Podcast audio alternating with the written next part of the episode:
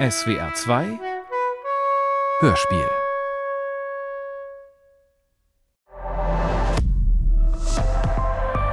ARD Bonjour et bienvenue sur Domcorp, la chaîne d'information du cabinet d'avocats Baïch.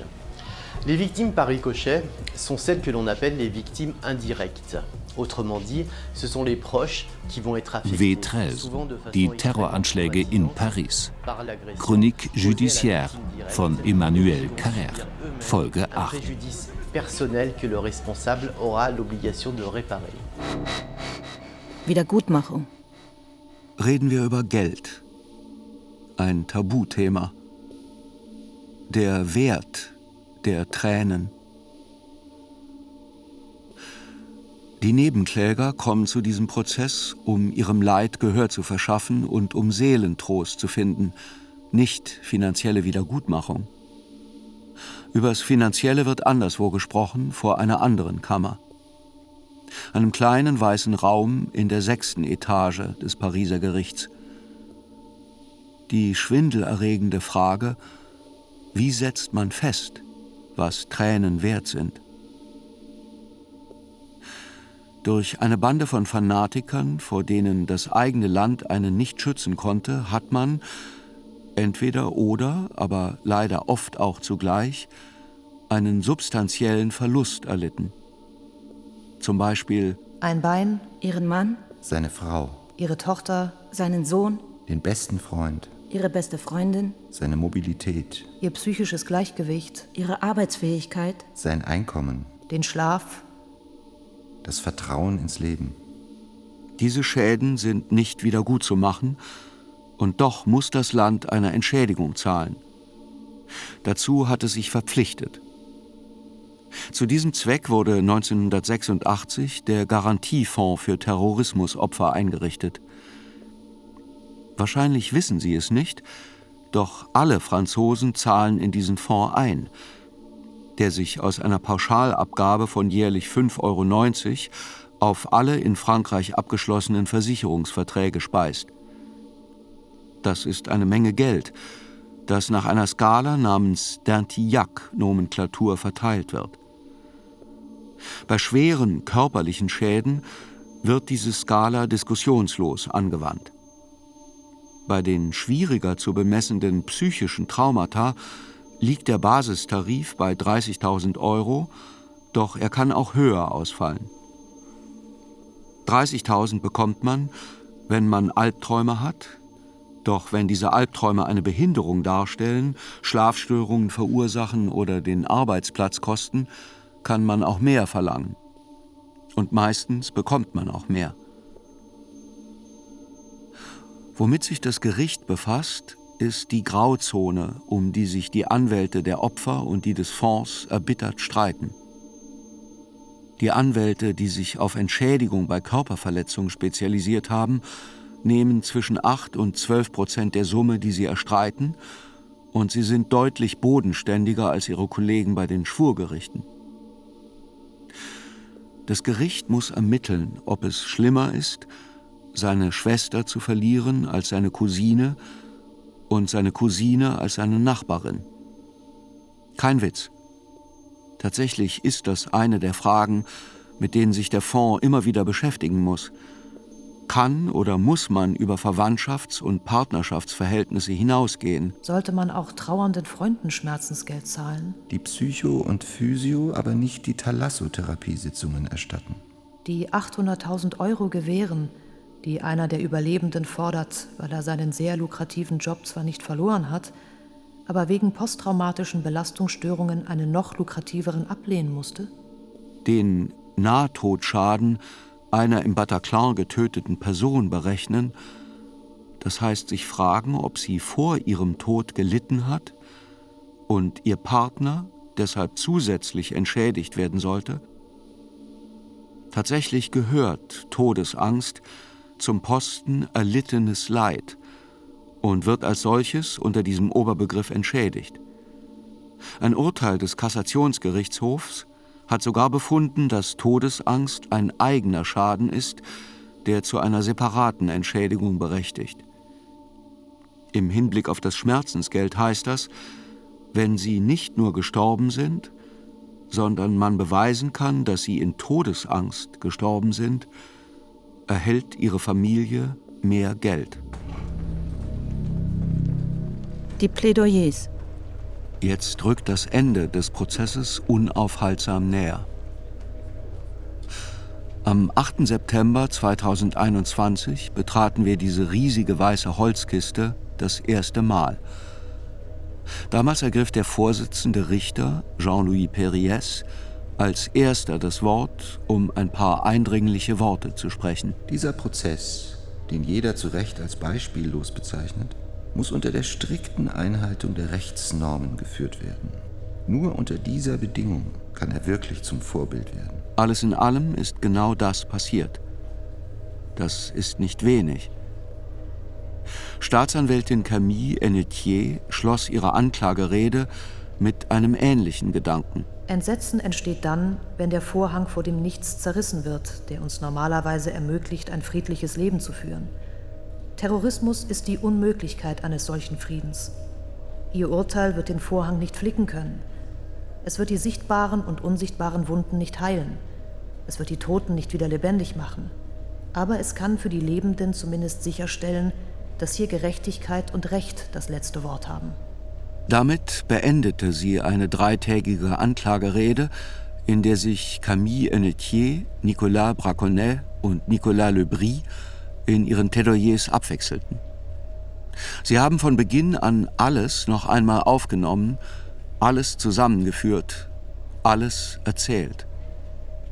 Das Prinzip ihrer Nacherzählung war eine Art Chronologie in den so unvermeidlichen wie frustrierenden Kapiteln. Persönlichkeit, Radikalisierung, Reisen nach Syrien, das letzte Jahr, die letzten Monate, die letzten Wochen, die letzten Tage.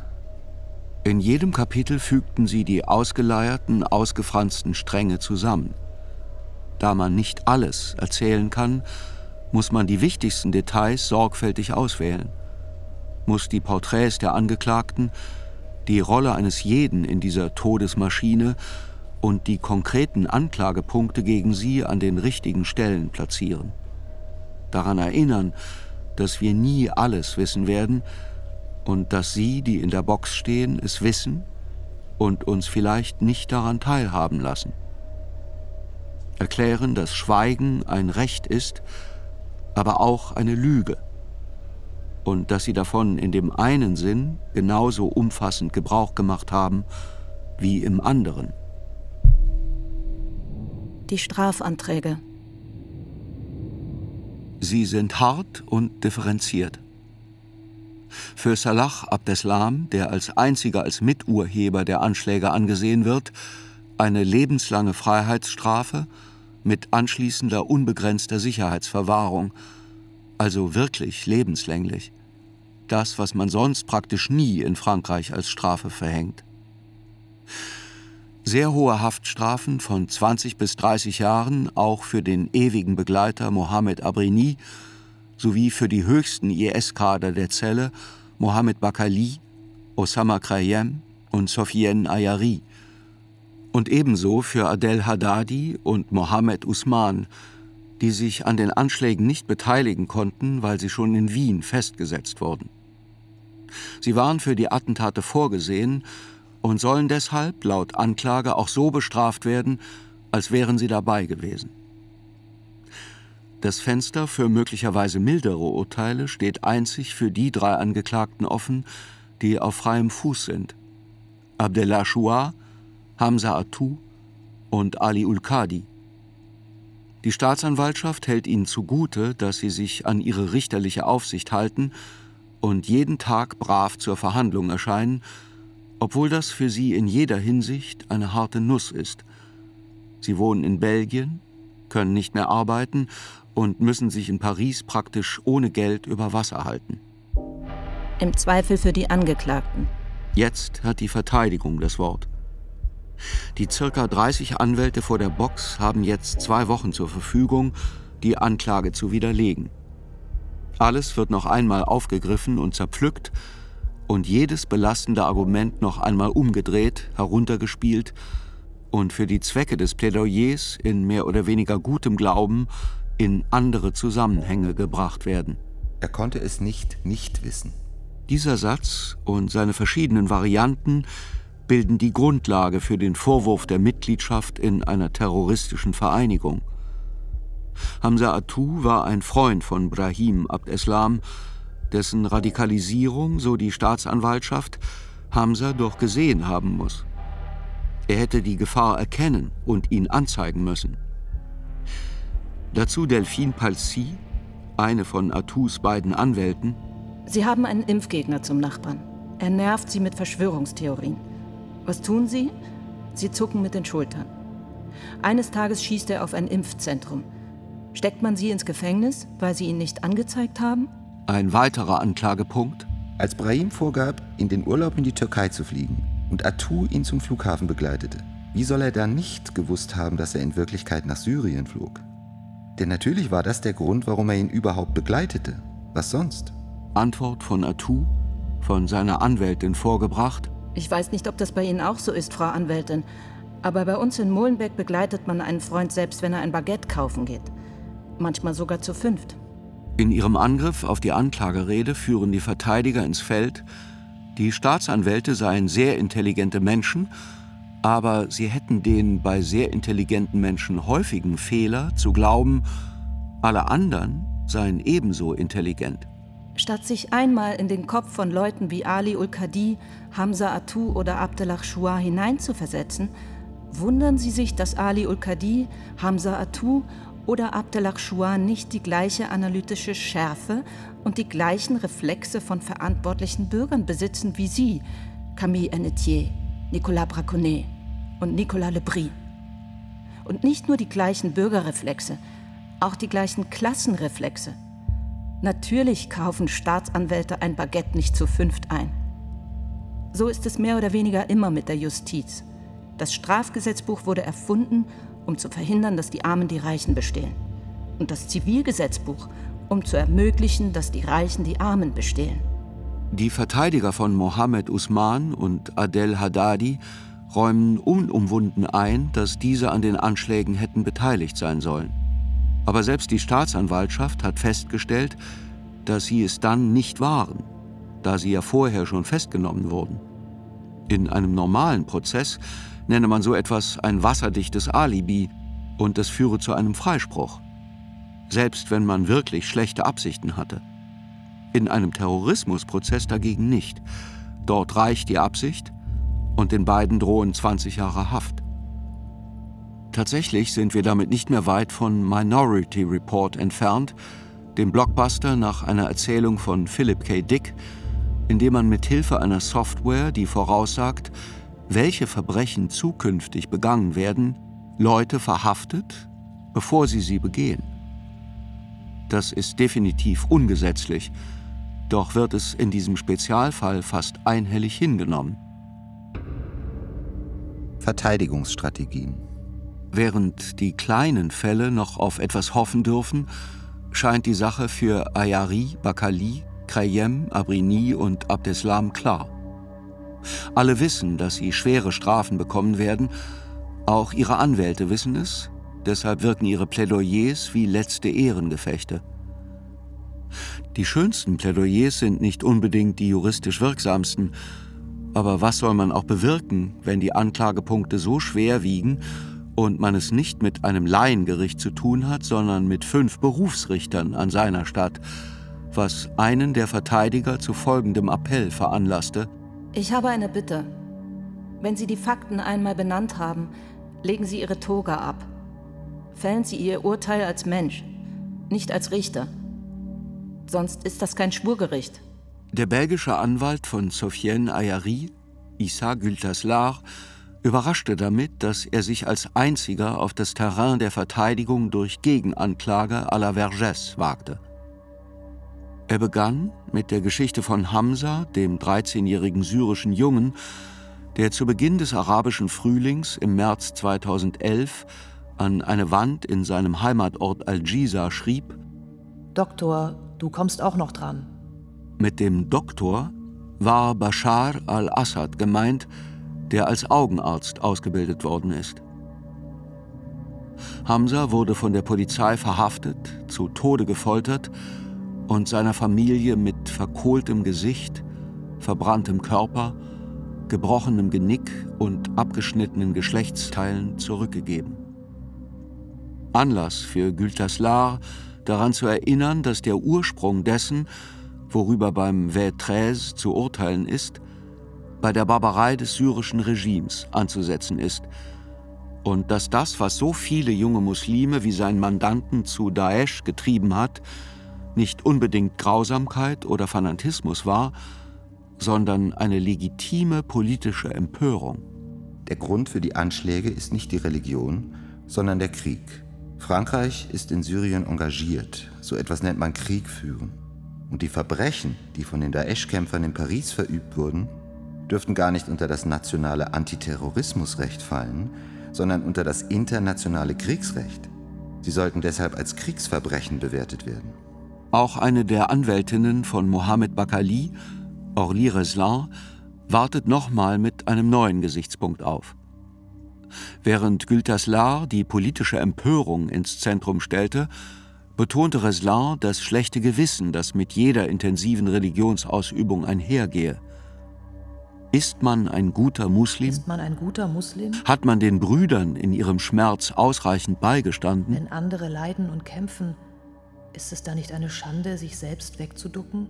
Sie zitierte dann aus Sebastian Hafners Geschichte eines Deutschen, einem der großen Bücher über den Aufstieg des Nationalsozialismus.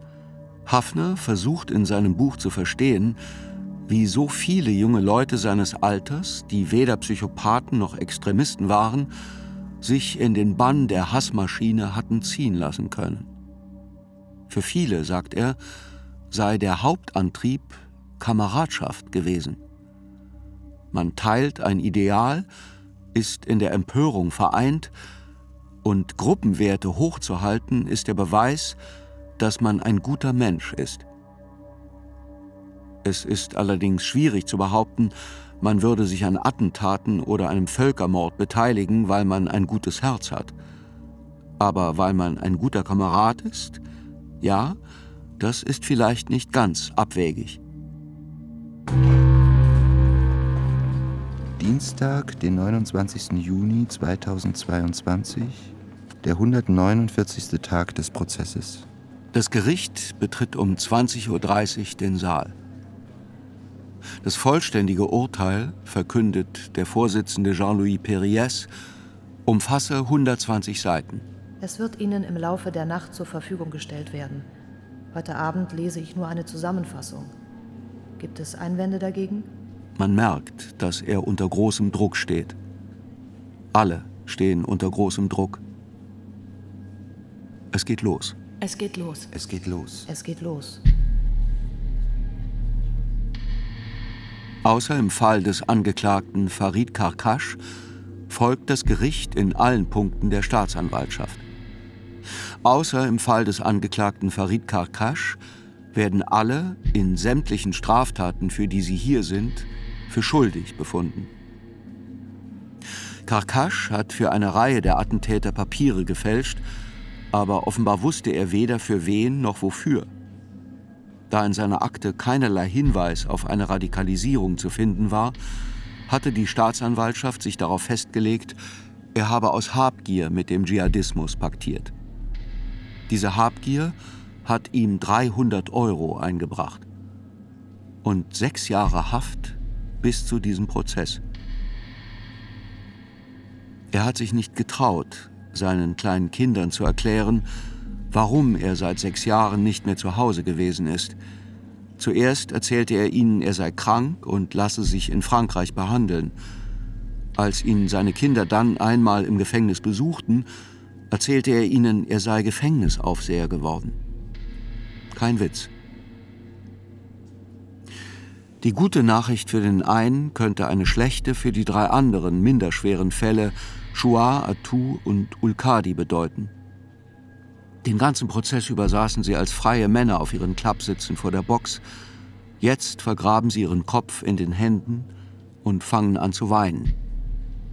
Zwischen ihren Füßen stehen Supermarkttüten mit ihren Habseligkeiten für den Fall, dass sie nach der Verhandlung direkt ins Gefängnis wandern. Und auch wenn das noch nicht sicher ist, weil das Strafmaß abhängig von der Beurteilung festgelegt wird, ob sie als Kriminelle oder Terroristen gelten, sieht es ganz so aus, als würde genau das passieren. Die beiden großen Unbekannten in diesem Urteil sind das Schicksal der Kleinen. Kommen sie frei? Und das des Größten, Abd Islam. Wird er eine lebenslange Haftstrafe ohne Möglichkeit auf vorzeitige Entlassung bekommen?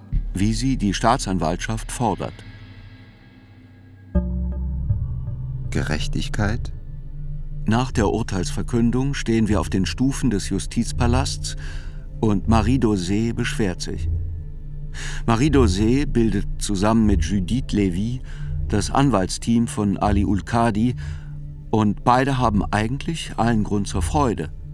Denn Ali Ulkadi und die beiden anderen minder schweren Fälle sind endlich frei. Doch das genügt Marie Dosé nicht. Dieses Urteil ist Schrott.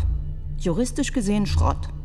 Sie hatten einen Freispruch für Ulkadi gefordert. Er wurde jedoch in allen Anklagepunkten für schuldig befunden. Beteiligung in einer terroristischen Vereinigung, Strafvereitelung zugunsten von Terroristen. Extrem belastende Dinge also. Und wozu verurteilt man ihn?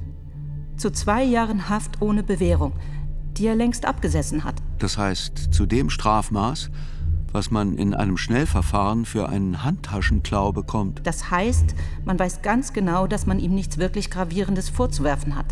Doch statt ihn also freizusprechen oder ihm seine zwei Jahre für simple Begünstigung eines Straftäters aufzubrummen, was der reinen Wahrheit entspreche, versucht man, weil man einen Präzedenzfall schaffen will, alles in die AMT zu pressen. Die berühmte Beteiligung als Mitglied in einer terroristischen Vereinigung. Das ganze Ziel des Urteils ist, dass keiner in Berufung geht, erklärt sie weiter. Bloß keine Berufung. Die beiden Verteidigerinnen planen aber ohnehin keine Berufung in Ulkadis Fall einzulegen. Die Entscheidung ist zwar irrwitzig, ihm wird nun ein Leben lang das Etikett Terrorist an der Stirn kleben, aber er ist frei. Das ist das Wichtigste. Dasselbe gilt für Chua und Atu. Grundsätzlich haben alle ein bisschen weniger bekommen als von der Staatsanwaltschaft gefordert. Mit der unterschwelligen Botschaft, schätzt euch glücklich. Und wenn ihr in Berufung geht, rechnet damit, dass ihr mehr kriegt. Um die ganze Last auf Abdeslam abzuladen, dem nun rechtskräftig und endgültig verurteilten Top-Terroristen schlechthin, der bis zu seinem Tod im Gefängnis schmoren wird, damit die öffentliche Meinung befriedigt ist. Mit dem Urteil hat man die Ansage gemacht, in Sachen Terrorismus kennen wir nichts und das wird auch so bleiben. Die Strafe, die Abdeslam erhalten hat, wurde im letzten Vierteljahrhundert erst viermal vergeben. Aber richtig behagen kann einem das Strafmaß nicht. Hätten die neun Mörder des Kommandos in der Box gesessen, dann hätten sie sicher eine solche nicht minderbare lebenslange Haftstrafe bekommen und auch verdient. Und er? Er, der hasenfüßige Mitläufer, hätte nicht dasselbe bekommen, das ist klar. Doch da man die echten Verbrecher nicht verurteilen kann, bekommt er alles ab.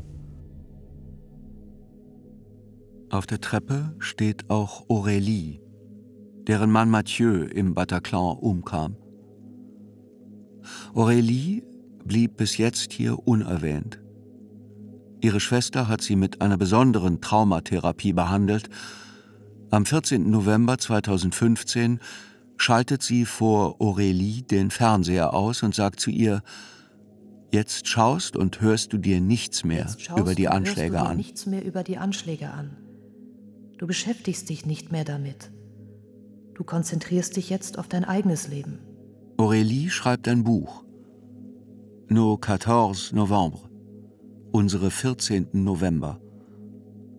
Sie erzählt darin von Mathieu und ihren Kindern, von Trauer, Intimität und vom Leben, aber nicht davon. Sie weigert sich, sich davon vereinnahmen zu lassen. Den Prozess zu verfolgen kommt für sie nicht in Frage, geschweige denn dort auszusagen. Am 8. September 2021 besteht ein Freund, der mit ihrem Mann im Bataclan war, darauf, dass sie ihn begleitet. Also sitzt Aurélie doch auf einmal im Gerichtssaal. Sie lernt unsere Kiste hier kennen. Die Box mit den Angeklagten steht sehr weit weg, links. Sie will nicht hinschauen, aber um sich herum sieht sie Überlebende, Trauernde und andere, deren Leben wie ihres in zwei Hälften gerissen wurde. Der Vorsitzende ruft die Namen der 130 Toten auf. Sie hallen durch die Stille, die sie alle umspannt. Aurélie spürt, wie die kollektive Dimension dessen, was hier vor sich geht, durch ihren Körper wallt. Eine Geschichte, die größer ist als sie und an der, das wird ihr klar, sie teilhaben will. Anfangs kommt sie nur ab und zu, dann immer öfter. Anfangs setzt sie sich in die hintersten Bänke, dann immer weiter nach vorn. Anfangs schaut sie nicht nach links, dann schaut sie doch irgendwann mal zur Box. In die Gefahrenzone, die Strahlenzone. Zwischen den Zeugen, die in den Zeugenstand treten, gibt es einen bedeutenden Unterschied.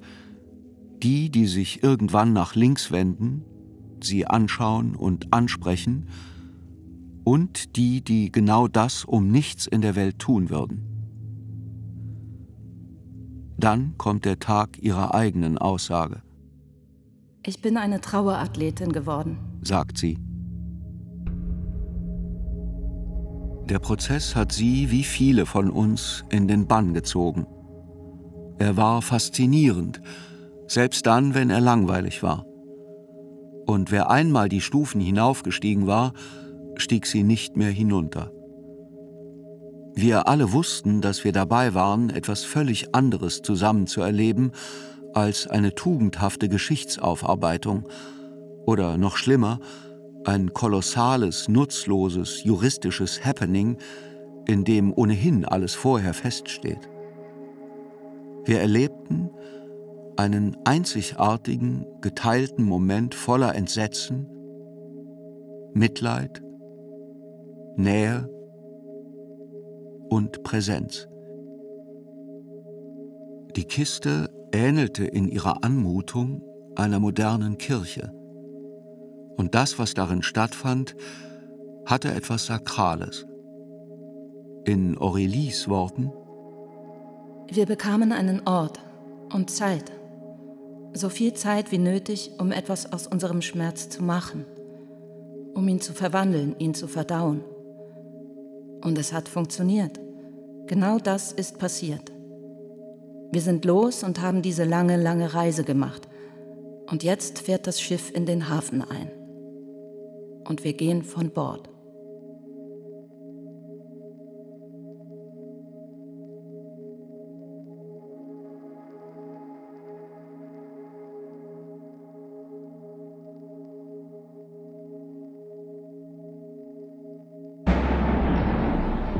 Le SAMU, bonsoir. Oui, bonsoir. Il y a eu, il y a eu une fusillade. W13, die Terroranschläge in Paris. Chronique judiciaire von Emmanuel Carrère. Es sprachen Ulrich Mattes sowie Konstanze Becker, Maren Eggert und Alexander Simon. Besetzung Kirstin Petri und Leon Hase. Ton und Technik Andreas Völzing, John Krohl und Alexander Notny. Komposition Zeitblom. Regieassistenz Konstanze Renner. Hörspielbearbeitung und Regie Leonhard Koppelmann. Produktion Südwestrundfunk 2023. Redaktion und Dramaturgie Manfred Hess.